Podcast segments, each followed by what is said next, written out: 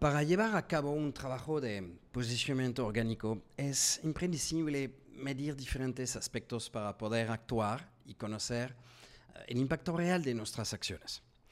Para eso necesitamos utilizar los KPIs eh, para poder comprobar nuestra eficiencia por un lado y tomar eh, las decisiones adecuadas por otro. Veamos los KPIs a seguir en SEO. Pero primero, ¿qué es un KPI? Un KPI, Key Performance Indicator, es un dato que permite medir la evolución de un elemento y el rendimiento de una acción o una serie de acciones. Definimos objetivos para nuestro sitio o nuestra empresa y luego utilizamos estos famosos indicadores clave de rendimiento para conocer la evolución de la actividad y el impacto de nuestras acciones. Empezamos con las buenas prácticas en la fase previa de elegir los KPIs SEO. Antes de hablar específicamente de SEO, es importante entender cómo definimos que un dato será de, interés para ser medido en el tiempo. Ten en cuenta uh, siempre que un buen uh, KPI debe pertenecer a una de estas dos categorías. Permiten actuar. Al leer estos uh, datos, puedo saber que tengo que corregir, mejorar o cambiar una acción o un elemento. La segunda categoría es, permiten de medir el impacto de nuestras acciones. Por ejemplo, uh, esta cifra me permite saber si mi campaña de netlinking en la página X ha tenido éxito o no. También hay que saber limitar los KPIs. El segundo punto importante a tener en cuenta es limitar o agrupar la información que se quiere controlar. El defecto suele ser tener demasiados y encontrarse ahogados ah, bajo una tonelada de datos al mismo tiempo, lo que pasa muy, muy seguido. Podemos limitar los KPIs, por ejemplo, tener un máximo de 5 a 10 o ah, crear grupos temáticos de KPI. En SEO ah, podríamos tener los siguientes conjuntos. KPIs globales, KPIs técnicos, KPIs en netlinking, etc. Te aconsejo vivamente que no tengas solo un dashboard, por ejemplo. Puede, pueden ser varios o no necesariamente serán ah, utilizados por las mismas personas. Por ejemplo, el líder de proyecto, el SEO, el desarrollador, el director de marketing digital, el dueño de la empresa, no, tienen mm, la misma necesidad de, KPIs o de dashboard. Veamos uh, un ejemplo de dashboard completamente uh, sobrecargado. También no se puede medir todo. Esta será, eh, este será un punto uh, frustrante a la hora de analizar los KPIs, SEO o no. Nunca se pueden medir todos los datos con exactitud por razones técnicas. Veamos um, dos ejemplos que ayudan a entender el problema. Primero, si nuestro KPI es el número de prospectos relacionados con el SEO, será difícil medir los resultados por, teléfono. Um, si nuestro KPI es el KPI uh, de análisis del tráfico, será complejo tener datos 100% fiables debido a ciertos usuarios, por ejemplo, VPN, rechazo de cookies, etc. Así que ten siempre en cuenta que no todos tus KPIs serán precisos. Lo que cuenta es la tendencia y la evolución del KPI. Por eso hay que definir los objetivos de manera previa. Por último, no tiene sentido utilizar uh, los KPIs si no se utilizan para alcanzar los objetivos que te fijaste para tu sitio, tu empresa o tu marca. Antes de definir un KPI, es necesario definir estos famosos objetivos. Pueden ser muy diferentes de un sitio a otro, pero te permitirán saber uh, qué debe medir o no. Veamos algunos ejemplos de objetivos clásicos. Um, aumentar el margen o la facturación en X dólares. Ser líder en las principales consultas de tu sector de actividad. Mejorar uh, la imagen de marca, etc. Veamos uh, las buenas prácticas de análisis. Medir uh, bien a lo largo del tiempo. Sea cual sea el KPI que utilices, debes tener cuidado de medirlo a lo largo del tiempo. En función de los datos que se analicen, es importante adaptar los periodos que se van a analizar. Ten en cuenta que debe comparar lo que es comparable. A veces, un periodo puede medirse en relación con el interior, enero comparado con, contra diciembre, o en otros casos en relación con el año interior, ¿no? 2022 comparado contra con 2021 o enero de 2022 comparado con enero de 2021. Esta elección debe hacerse KPI por KPI. Tomemos dos casos. Si analizamos uh, el tráfico, lo haremos siempre en relación con n-1, el mismo periodo del año anterior. Así se evita el sesgo de análisis, sobre todo uh, por la estacionalidad. Por ejemplo, los sitios de comercio electrónico de juguetes siempre tendrán menos tráfico en enero que en diciembre con los regalos de Navidad, aunque el SEO consigue mejorar de manera considerable la visibilidad orgánica durante el mismo periodo. Si analizamos, analizamos un aspecto técnico, por ejemplo, la cantidad de URLs indexadas, el periodo no importa conseguimos mejorar este aspecto de nuestro sitio o no. Hay que tener uh, cuidado con la correlación y casualidad.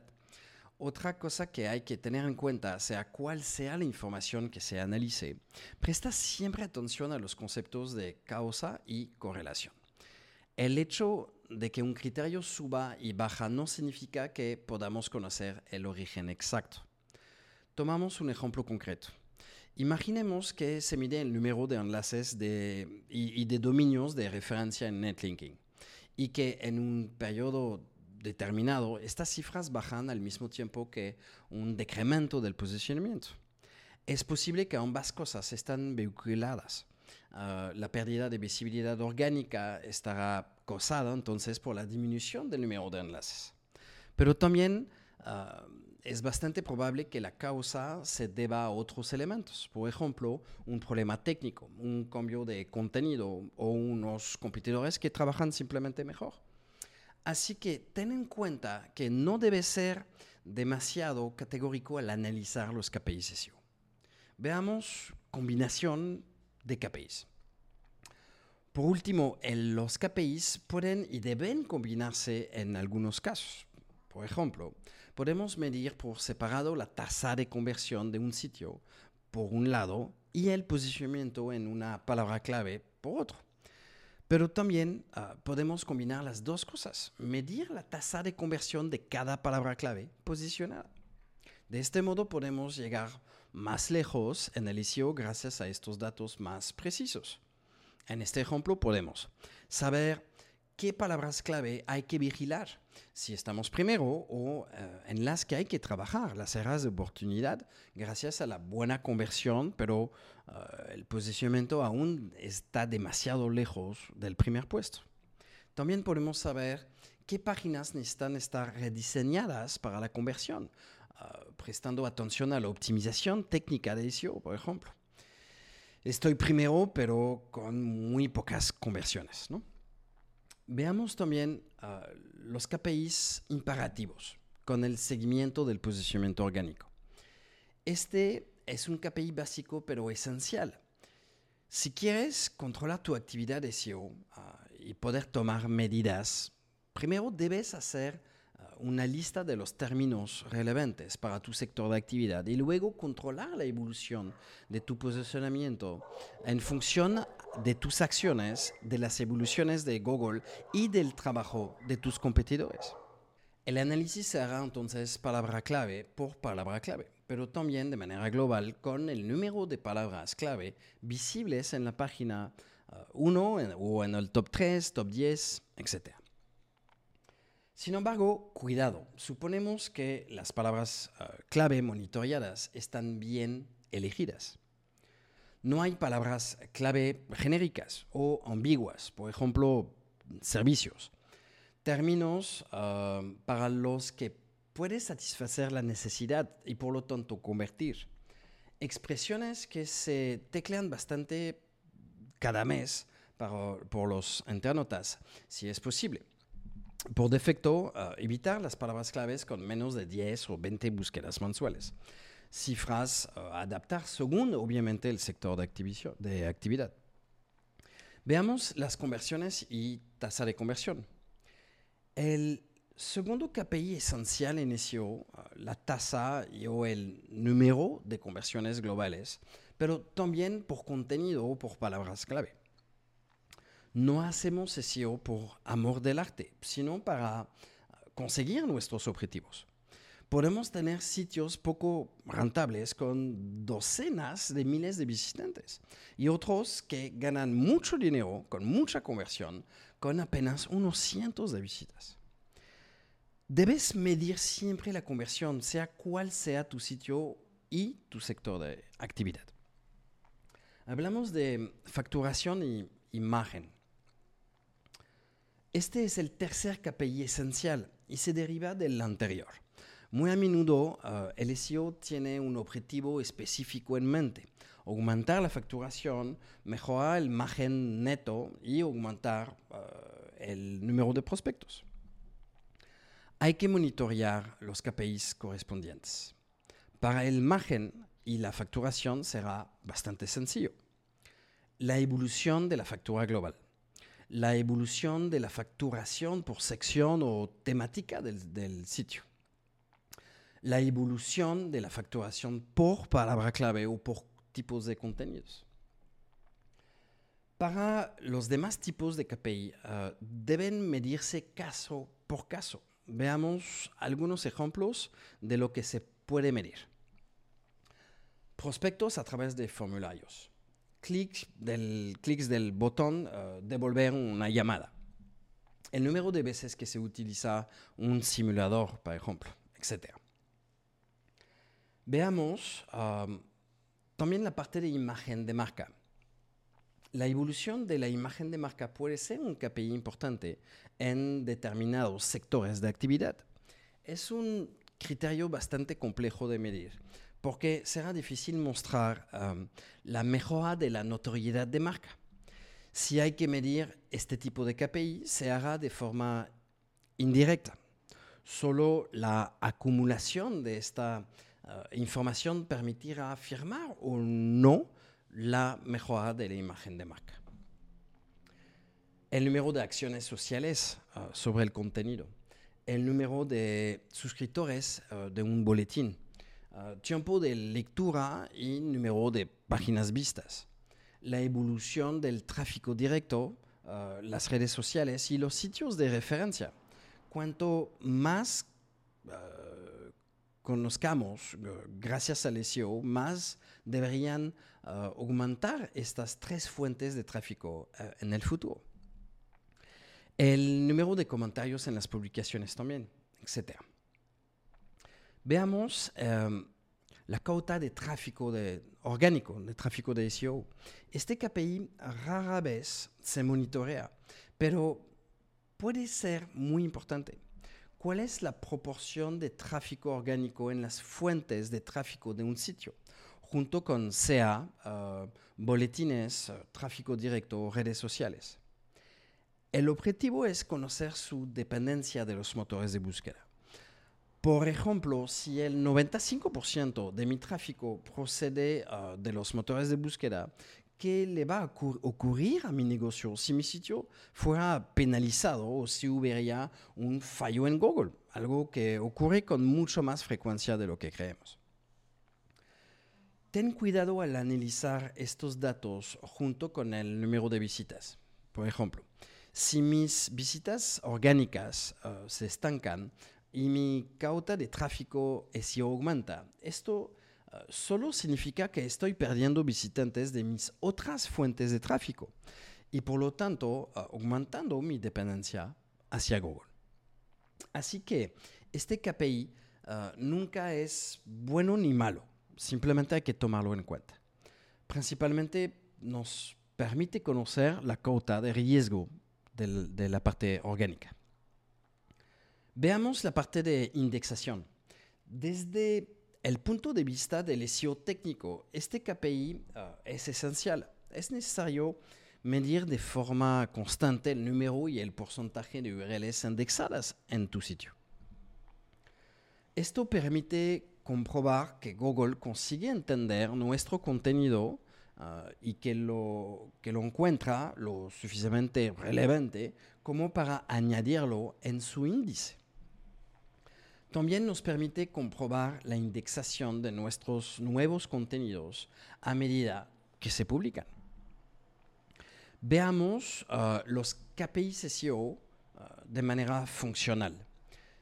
También podemos utilizar KPIs más precisos o técnicos. Estos datos se utilizarán a menudo para definir um, nuestras próximas acciones o para también tomar decisiones sobre la priorización de esas tareas. Veamos los errores.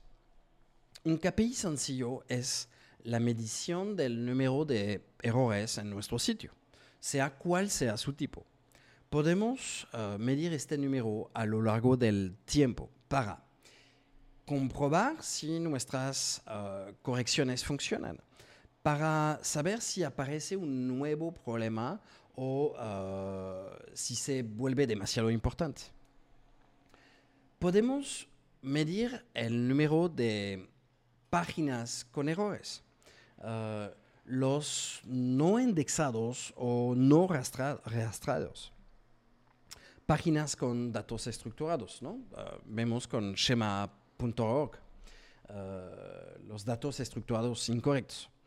URL con um, hreflang incorrecto, contenido no apto para móviles.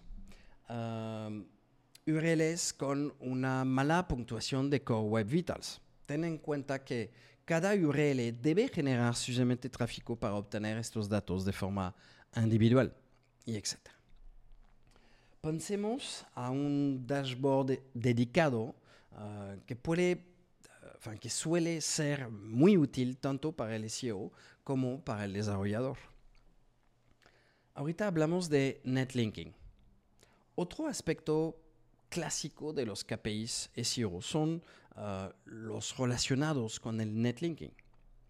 El interés es saber si logramos mejorar la popularidad de un sitio web con el tiempo hay varias cosas que se pueden medir uh, de manera global en, en, tu sitio o por URL. El número de dominios de referencia, muy importante. El número de backlinks, las puntuaciones uh, dadas por las herramientas de medición, por ejemplo el TrustFlow. La cota de anclajes exactos, ¿no? el, el anchor text, etc. Pero cuidado, porque este tipo de KPI debe tomarse con pinzas. Hay varias uh, razones para ello. Lo que ven las herramientas como Majestic SEO, HRF o SEMrush es diferente de lo que ve Google. El motor de búsqueda puede no conocer un backlink mientras es mostrado por las herramientas de SEO. Las puntuaciones son específicas para cada una de, ellas, de estas herramientas de SEO no se puede garantizar que un buen flow o otro criterio, cual sea, indique que Google lo considera de la misma manera. Y por último, las herramientas no se actualizan en tiempo real uh, y mucho menos al mismo tiempo que los motores de búsqueda. debes considerar la posibilidad de medir eh, estos datos con respecto a tus competidores. Si añades un enlace cuando ellos añaden 100, eh, el cambio probablemente no será suficiente. Por la parte del CTR, um, que es íntimamente ligado a la visibilidad, el porcentaje de clics CTR es una medida de la calidad de una posición orgánica. Si se miden por separado, pueden ser engañosos. Por ejemplo, puedes estar en primera posición, pero el hecho de tener muchos anuncios antes o un Google Maps uh, disminuirá drásticamente la tasa de clics. Por eso, uh, siempre es interesante medir ambas cosas a la vez. Una posición orgánica y su CTR, uh, sobre todo a través de Search Console, esto dará una mejor idea del impacto real de la palabra clave, pero sobre todo puede permitir tomar ciertas decisiones cambiar el título de la, de la etiqueta, cambiar la metadescripción, añadir ciertos uh, datos estructurados gracias a schema.org, etc. Ahorita vemos uh, la parte de fragmentos enriquecidos.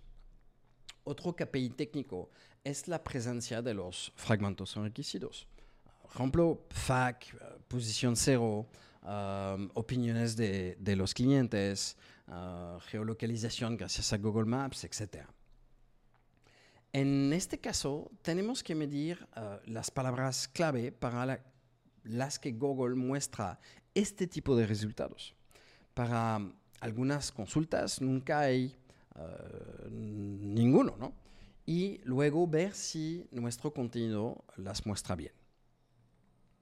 Por ejemplo, uh, SEMrush lo hace al analizar el posicionamiento orgánico de un dominio. Vemos arriba los fragmentos enriquecidos que se muestran para un dominio y abajo las palabras clave para las que puede haber justamente estos resultados. Veamos los KPI SEO complejos. Podemos añadir otros KPIs complejos.